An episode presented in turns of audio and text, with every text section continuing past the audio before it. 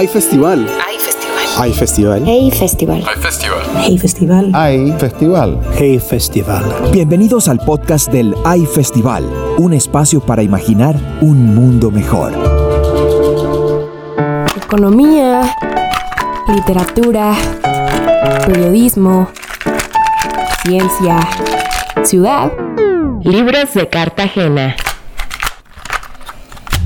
Bienvenidas y bienvenidos a un nuevo episodio de Testimonios de High Festival. En esta ocasión tendremos a Pilar Quintana en conversación con Elvira Lisiaga, Fernanda Frías en conversación con Piedad Bonet, Juan Villoro en conversación con Vicente Alfonso, Juan Carlos Flores en conversación con Sandra Borda. Para poder escuchar las conversaciones completas de este y otros temas, no olvides visitar highfestival.com.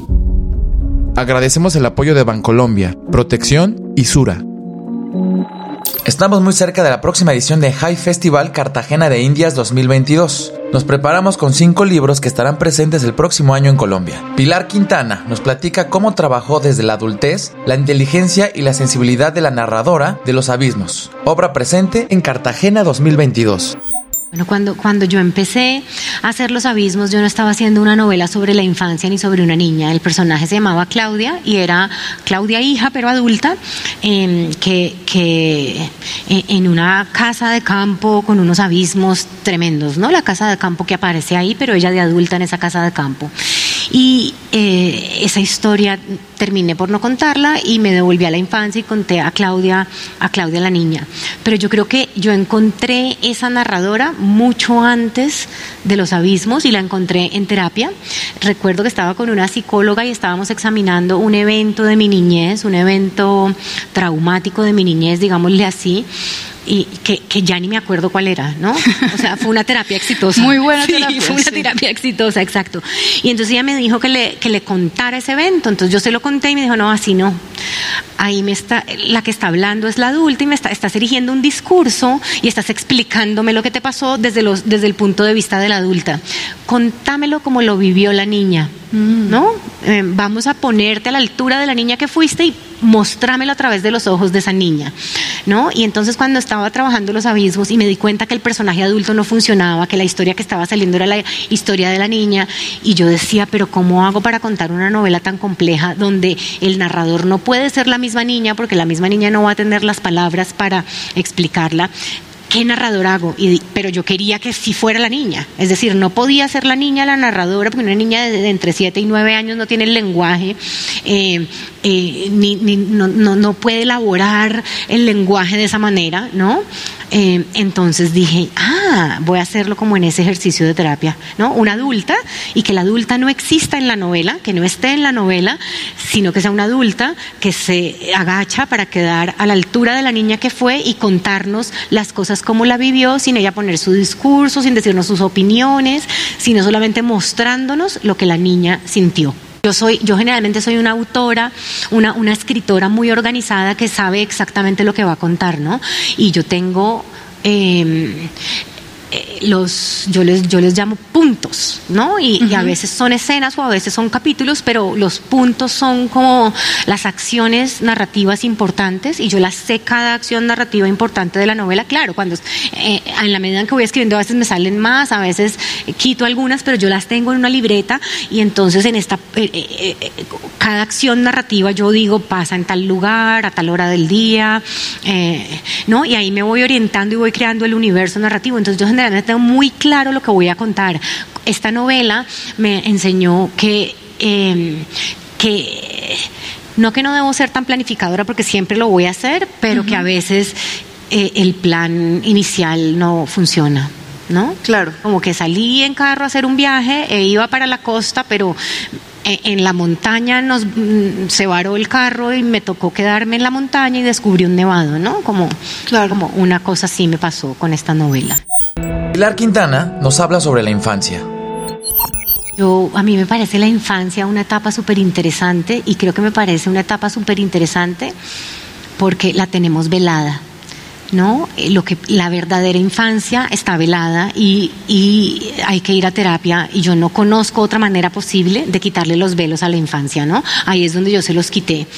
Eh, digamos que cuando yo oigo a personas que dicen mi, mi infancia fue lo mejor de mi vida, yo la pasé espectacular, eh, todo, tuve una infancia feliz, yo digo, ¡ay! Pobrecito, ¿no? No, no, no, no, le falta ir a terapia para descubrir los traumas, ¿no? Porque la infancia, no digo que todo el mundo tenga una infancia horrible, porque tampoco, pero la infancia es tan compleja como la adultez o como la adolescencia. Y yo no conozco ningún adolescente que diga mi adolescencia fue feliz, no. En la adolescencia estuvimos tristes, nos queríamos cortar las venas, fuimos eufóricos, felices, fuimos todo, ¿no? Lo mismo en la niñez.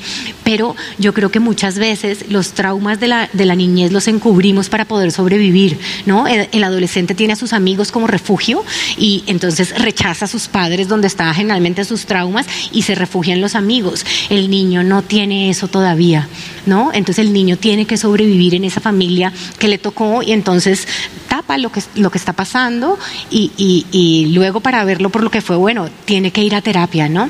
Y entonces a mí me impresiona algo de la niña que yo fui y que yo he tratado de descubrir y creo que en esta novela pues, eh, y ahora me lo estás haciendo caer en cuenta y sos la primera entrevistadora eh, en todo este tiempo que me lo hace caer en cuenta, que no solo estaba descubriendo la maternidad ni la idea de la madre, sino también mi propia infancia, ¿no?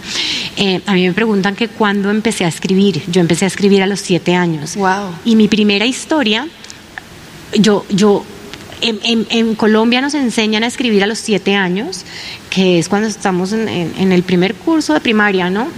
En esa época. Y cuando yo aprendí a juntar letras, lo primero que hice fue escribir una ficción y se trataba de un payaso que tenía la cara pintada de risa, pero se le había muerto la mamá, se le había quemado la casa, su vida era una tragedia horrible, ¿no? Y yo, a mí me impresiona que una niña de siete años ya viera, claro, eso en la sociedad en la que le tocó crecer, ¿no? Eh, y creo que eh, eso, eh, que tuvieron que pasar 42 años, para que yo pudiera elaborar eso, ese payaso que elaboré en la infancia de nuevo, ¿no? Y yo creo que me he pasado toda mi vida escribiendo a ese payaso en todos mis libros de, de todas las maneras, ¿no? Juan Carlos Flores responde al cuestionamiento sobre el hilo central del argumento de su libro, Los que sobran. ¿Qué son las élites, María Antonieta? A finales del siglo XVIII, eh, en Francia, ¿cierto? Una sociedad feudal eh, dominada por una aristocracia que tenía su cabeza en el rey, eh, en Versalles, allí vivía el rey con, toda su, con buena parte de toda su corte. Ese grupo social estaba completamente aislado del resto de la sociedad. Y con mucho humor, con mucha sagacidad, el pueblo de París evidenció el aislamiento de ese grupo social en medio de un descontento, cuando en Francia no había pan en muchas de las, de las ciudades y, la gente va a Versalles a pedirle al rey, bueno, haga algo por nosotros. Y el pueblo de París dijo que la reina había salido, es una anécdota, no está corroborada históricamente, pero es muy potente, que la reina había salido y sorprendida ha preguntado, pero ¿cómo? ¿No, no, no tienen pan? Pero sí, cuando no hay pan se pueden comer pasteles, a, a falta de pan buenas son tortas, buenos son pasteles. Esa misma actitud de unas élites aisladas del mundo las tenemos hoy. Esta semana, el Financial Times publicó un artículo sobre el yate más grande que se va a construir en el mundo, que es 40 metros más largo que el yate más lujoso, más grande que tiene un emir de, los, de la zona del Golfo, del Golfo Pérsico. Y Sandra, en ese yate se van a vender apartamentos. El más barato vale 9 millones y medio de dólares. ¿Y por qué hay tal demanda por este tipo de yates? Porque esta gente no quiere tener el más mínimo contacto con nosotros. Cuando empezó la pandemia, el Caribe se llenó de los megayates de oligarcas rusos, de multimillonarios americanos, de multimillonarios europeos que publicaban sus fotos en ese aislamiento de inmenso lujo y ellos felices porque no tenían que acercarse a la costa, ninguno de nosotros pobres, pobres mortales los iba a contaminar. Entonces, estas nuevas élites, María Antonieta, son un grupo de billonarios, un pedacito de menos del 1% de la población global que no nos consideran a nosotros como sus iguales y que han montado un sistema de poder global que nos excluye a la gran mayoría. Juan Villoro nos platica cómo dio con el título de la novela, La Tierra de la Gran Promesa, y la idea central de esta novela. Y este es el banderazo de salida de, de una novela que pues me he tardado eh, nueve años en hacer. La verdad es que no trabajé los nueve años en ella, no, no soy tan laborioso, más bien fue la dificultad de ir fermentando una historia, soy muy disperso y escribo otras cosas, pero bueno, después de tanto tiempo es como aquellos barcos balleneros, ¿no? Que se embarcaba la gente y, duraban siete años a bordo y, y, regresaban a puerto y ya las mujeres de los marinos ya se habían casado con otras personas, ya tenían otros hijos, porque ellos habían estado lejos todo ese tiempo. Y yo creo que escribir novelas es como abordar un barco ballenero de aquellos y regresar mucho tiempo después convertido en otra persona. Entonces es muy emocionante estar aquí con todos ustedes. También eh, esta novela es la primera que publico en Random House, que la dirige Andrés Ramírez, y eso es particularmente significativo para mí, porque yo lo conocí cuando tenía como unos cuatro o cinco años y estaba colgado de las ramas de unos árboles en Cuautla. Eh, eso no es lo, lo relevante, sino en aquel momento lo conocí como el hijo de José Agustín. Y José Agustín es el escritor que me convirtió a la literatura. Yo empecé eh, a leer en serio cuando leí de perfil a los 15 años. Fue la novela que me raptó para siempre a la escritura. Yo siempre he pensado que el lector absolutamente ideal que puede tener un escritor es alguien que nunca ha leído un libro por gusto y que de pronto descubre en esas páginas que eso es una forma de la felicidad. O sea, raptar a alguien para la literatura me parece que es el ejercicio, el rito de paso más importante que puede haber. Y ese rito de paso yo lo eh, gocé con José Agustín y lo fui a visitar reverencialmente como en una peregrinación a su casa en Cuautla y en las copas de los árboles había un niño que echaba maromas y que hoy es mi editor. Entonces me parece eso una eh, extraña generosidad de la vida y estoy muy contento de, que Andrés sea, sea mi editor. Entonces es un momento particularmente emotivo para mí. El título de La Guerra de la Gran Promesa tiene que ver con la vieja tradición mexicana de cambiarle los títulos a las películas o por lo menos modificarlos un poco.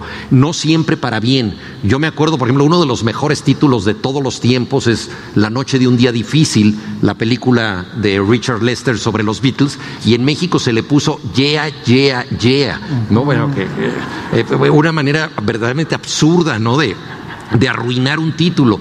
Y este.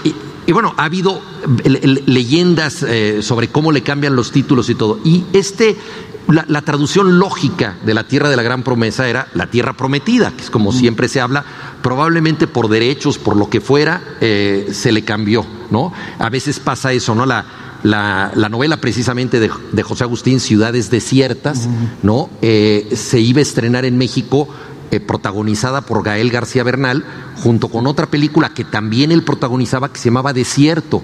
Entonces alguna autoridad dijo, no, Gael García no puede estar en dos desiertos, ya es un exceso. Y entonces le pusieron, me estás matando Susana, ¿no? A, la película Ciudades Desiertas, otra gran novela de José Agustín. Pues bien, La Tierra de la Gran Promesa es una distorsión de ese título, pero que le da un toque irónico. Uno se pregunta, bueno, eh, eh, esa gran promesa, ¿cuál es? No es lo mismo la Tierra Prometida que una gran promesa que a lo mejor es falsa. Y la película de Andrei Baida trata sobre la ascensión del capitalismo en Polonia y termina con un incendio. Un empresario al que le está yendo muy bien, de pronto eh, un rival sabe que su fábrica no está asegurada y la incendia. Entonces, eh, a mí el título me, ha parecido eh, siempre, bueno, que, que, era ese título de esa película particularmente irónico por la trama que cuenta, porque era lo que se estaba exhibiendo en el momento en que se incendia la cineteca, demostrando que esta no es una tierra de la gran promesa. Y como tú muy bien dices, todos los personajes están buscando ese espacio de salvación que de alguna manera todos procuramos, ¿no? Eh, los que vivimos en la capital pensamos en algún lugar de provincia donde nuestra vida será diferente y más placentera. Querétaro se ha convertido en, un sueño para los chilangos y tal vez una pesadilla para los queretanos de tanto chilango que ha venido aquí, pero, pero uno tiene siempre como un lugar donde uno dice, si yo viviera en ese otro sitio, yo sería distinto, algo, algo me daría ese lugar y puede ser el extranjero, puede ser muchas veces lugares oníricos con los que soñamos y a veces regresamos a esos lugares, ¿no? Y, bueno, quería que los personajes tuvieran que ver con esto, pero hay una cosa totalmente casuística, ¿no? La, vida de, de la literatura está hecha también de eso, y es que yo fui jurado del premio Alfaguara, que ganó un escritor mexicano, Guillermo Arriaga. Y eh, nos gustaba muchísimo su novela, fue unánime, pero no nos gustaba el título. Y entonces entre todos se nos ocurrió un título. Y yo contribuí, debo decir, bastante, que y, creo que no es por nada, pero es, eh, no, lo digo elogiándome porque fue una búsqueda colectiva, se llama Salvar el Fuego y proviene del epígrafe que tiene, un epígrafe maravilloso de Jean Cocteau. Dice, ¿qué, salvaría, ¿qué obra salvaría yo de un incendio en el Louvre? El fuego, ¿no? Entonces, salvar el fuego. Y esta novela que tiene que ver con un incendio, pensaba yo que la palabra fuego debía estar en el título. Pero en cuanto eh, Guillermo Arriaga, con enorme eh, humildad, dijo, acepto el cambio de título, yo dije, bueno, yo ya me fregué porque eh, necesito, no puede salir esta novela de, Memo Arriaga y luego que la mía también tenga algo que ver con el fuego. Y, creo que estuvo bien, a mí me convino eh, tener que pensar en, en otro título y creo que La Tierra de la Gran Promesa fue el más adecuado. Fernanda Trías nos platica sobre el detonante de su novela, Mugre Rosa. Es que realmente los procesos creativos son muy interesantes. Yo podría hablar mucho tiempo de, de, los de proceso creativo, que es algo que me apasiona. Y lo que he notado es que eh, con, a lo largo, digamos, a, medida que, que, fui escribiendo los distintos libros, hay cosas que se repiten, pero también hay, hay cosas este, que van cambiando y que hace que, que cada proceso sea distinto, sea especial, ¿no? Eh, Mugre Rosa eh, viene de muy atrás, ¿no? A veces me preguntan que cuándo la empecé a escribir, que cuándo la terminé, para ver si coincidió un mes con la pandemia, un mes más, un mes menos, no sé qué.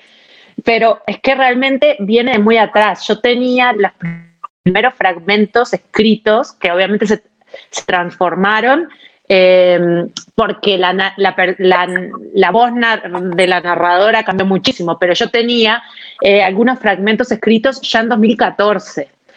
Eh, sin embargo, al principio tenía una idea muy distinta de cómo creía que iba a ser la historia. Eh, no me atrevía a dar el paso total hacia una distopía, digamos, entonces trataba de enmarcarlo dentro de una historia mayor, más realista. Eh, esto en mi mente, porque todavía no me había sentado realmente a escribir, ¿no? Sin más que anotaciones y fragmentitos. y la, pensé en 2015, por ejemplo, yo llegué a, Colombia, llegué a vivir a Bogotá y, me acuerdo que, ya tenía en mente dos, este, dos elementos principales. Primero, el, síndrome, el síndrome de Prader-Willi, que yo había descubierto en mi otra profesión, en mi profesión de mi vida anterior, porque ya ahora no, no estoy dedicada a eso, pero antes sí estuve muchos años de a la traducción médica y yo este, traducía textos médicos eh, principalmente para, para lo que sería el para el Departamento de Salud eh, Pública de, California.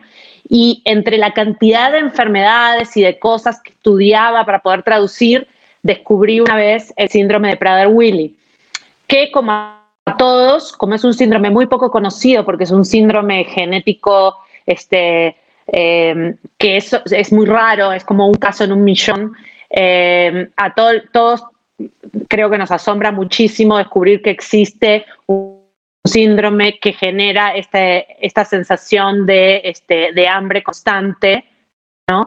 Eh, porque el cerebro nunca alcanza esa señal, el cerebro nunca manda la señal de estoy satisfecha, estoy satisfecho, ya no tengo más hambre, ¿no?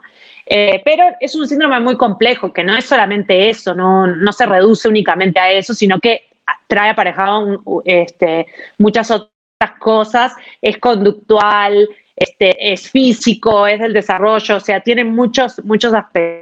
Y yo había descubierto este síndrome, me había, este, obviamente, obsesionado con él, y lo tenía y sabía lo que sabía por, de lo que había traducido, pero no, no, no lo conocía tan a fondo como para atreverme a construir un personaje, como es el caso del niño Mauro, que tuviera todas las características de este síndrome. Entonces, durante un tiempo largo estuve investigando mucho sobre el síndrome y ya entrando a un nivel no únicamente científico de saber que el cromosoma y que generaba esto y sino lo otro, sino ya más, em, más humano, ¿no? Entonces, leyendo eh, testimonios de, de, padres que, que vivían con, con hijos este, niños o adolescentes o ya adultos que tuvieran este, este síndrome, luego viendo documentales sobre el síndrome, este, etcétera. Entonces yo tenía por un lado eso y por otro lado tenía el elemento de la mugre rosa, que curiosamente también lo descubrí haciendo traducciones eh, científicas,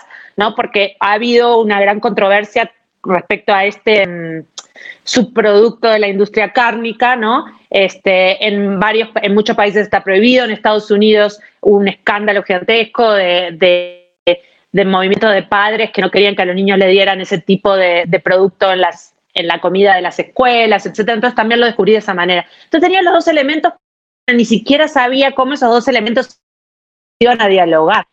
Y sobre todo no tenía todavía la, el, este, ese contexto eh, de ecocatástrofe ¿no? climático eh, que, lo fui, que, lo fui entendiendo después. O sea, tenía varias cosas, pero parecían, por ejemplo, tenía una madre controladora, una madre este, tóxica, ¿no? Pero tenía muchos elementos sueltos, pero no tenía ni idea cómo eso podía terminar de cuajar en una trama. Y, fue pasando el tiempo y mis procesos son muy lentos, ¿no? Y, lentamente lo iba pensando y lo iba como procesando internamente y no tanto en el papel. Yo hago mucho eso y después recién, recién a comienzo de 2018 es que me senté a escribir y yo sí creo que cuando, este, por lo menos en mi caso, no sé cómo será el tuyo, pero cuando yo me siento a escribir empiezo a entender más empiezo como a poder unir todos esos engranajes, empiezo, eh, se empieza a dinamizar el proceso porque yo pienso que un escritor piensa mediante la escritura misma, digamos, ¿no? Como si fuera eh, un músculo que hay que, que, hay que este, poner en movimiento, ¿no? Y, este, y de a poco se, se fue armando la trama. Manuel Viles relata cómo ha sido su vida después de estrenar Los Besos, su más reciente obra, y también de Alegría libro que me cambió la vida, un libro muy enigmático para mí, porque mm, yo no tenía conciencia de lo que iba a pasar con ese libro, de las emociones y de las em, eh, los impactos que iba a tener en, los lectores. Para mí era un libro, un libro que yo estaba escribiendo, como todos los anteriores, con toda mi, eh, buen hacer y con toda mi ilusión, pero, pero no sabía no era consciente de lo que iba a pasar con ese libro. Todavía no lo soy porque a veces eh, cuando hablo con los lectores y me cuentan, o sea, y sigo de Ordesa sigo hablando con un montón de lectores y mm, las emociones que ha producido en esos lectores son tan grandes que yo mismo a veces me siento abrumado hasta tal punto que considero que el libro, ese libro, Ordesa, no lo he escrito yo. Es decir, es una especie de, de laberinto de la literatura muy bonito, muy hermoso, porque está lleno de vida, en donde me da la sensación de que ese libro lo ha escrito. Sí, sí, fíjate, si ha provocado emociones tan hermosas en tantos lectores, será que no lo he escrito yo en un acto, casi en un acto de, en un acto de humildad, ¿no? Eh, y, en ese sentido lo que pienso es que ya no es un libro mío, no, no, o sea, mi grado de posesión del libro es ninguno, pertenece a, a los lectores. Bueno, que es lo mejor bueno, eso, los derechos de autor no, los derechos de autor no. No, eso no. Pero no porque tengo que vivir, pero si no, también. pero eso es lo que yo creo que... Esa es la maravilla, exacto. Pretende, ¿no? La maravilla de la literatura es ese momento en que un libro que tú has escrito ya no eres poseedor de ese libro, sino que forma parte de, de la vida social, de la gente, de los lectores, lo han metido en sus vidas y, y tú ya no ya es como si se hubiese hecho mayor, o un hijo tuyo que se ha hecho mayor, que se ha casado, que tiene trabajo y que ya no hace falta, que ya va, va, solo. va solo, algo así sería, ¿no? Entonces, mm, es, pertenece a, la gente.